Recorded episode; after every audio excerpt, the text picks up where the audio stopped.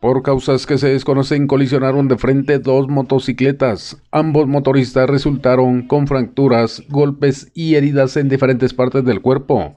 Uno de los afectados fue identificado como Faustino García de 50 años. Ambos fueron trasladados a la emergencia del Hospital Regional de Coatepeque a bordo de unidades de bomberos municipales departamentales.